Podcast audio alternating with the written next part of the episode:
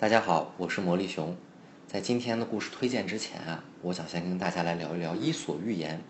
《伊索寓言》我们每个人都看过、听过。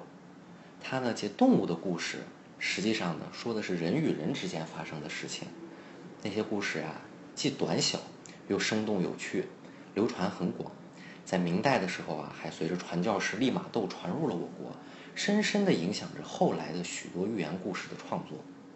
应该说，《伊索寓言》当中有很多非常好的故事，它呢可以发人深省，而且生动有趣。比如说像这个乌鸦喝水，还有老鼠给狮子报恩。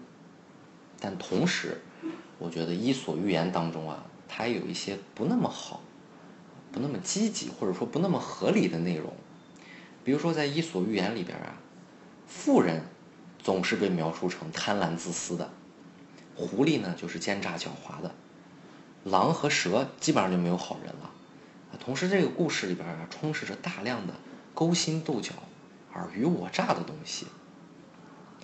毕竟呢，《伊索寓言》它诞生在一个人吃人的一个黑暗社会，带着浓重的那个时代的背景。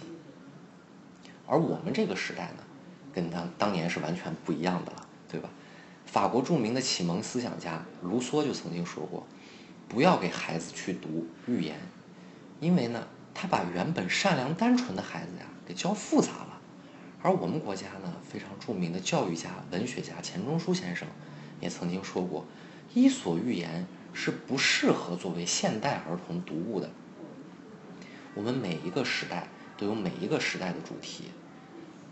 哲学里边历史唯物论就说嘛。哪个时代要说哪个时代的话，对吧？我相信社会是在不断进步的，人的品格、价值观也是在不断提高的。而归根结底呢，孩子们怎么样去理解故事？他们从故事中得到什么样的启发？关键在于大人们为他们树立了什么样的榜样，为他们创造了一个什么样的社会？说了这么多，还是要给大家推荐今天的故事。来自火火兔的原创故事《火火兔的对不起》。故事虽然简单，但是呢，传递的都是满满的正能量，可以培养孩子的性格习惯的养成。好了，我们来快快欣赏这个故事吧。火火兔的对不起。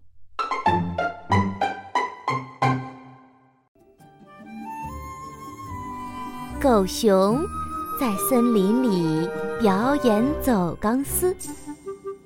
它走在绑在两棵高高的棕榈树之间的钢丝绳上，手里还拿着把小花伞。小狗熊有点微微摇晃，不过它走的还是挺稳的。整个森林轰动了，松鼠、小猴、果子狸、小象都赶来看这场精彩表演。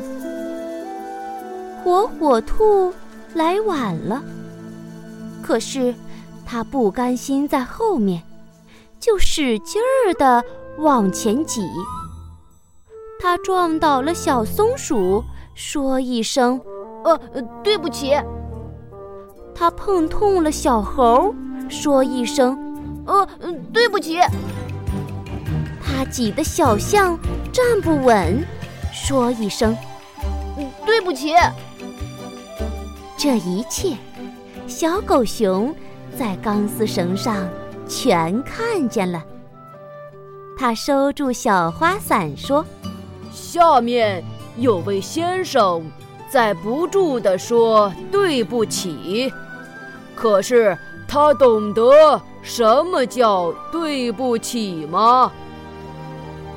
听了小狗熊的话，大伙儿笑了。火火兔难为情地低下了头，老老实实站在原来的地方，再也不往前挤了。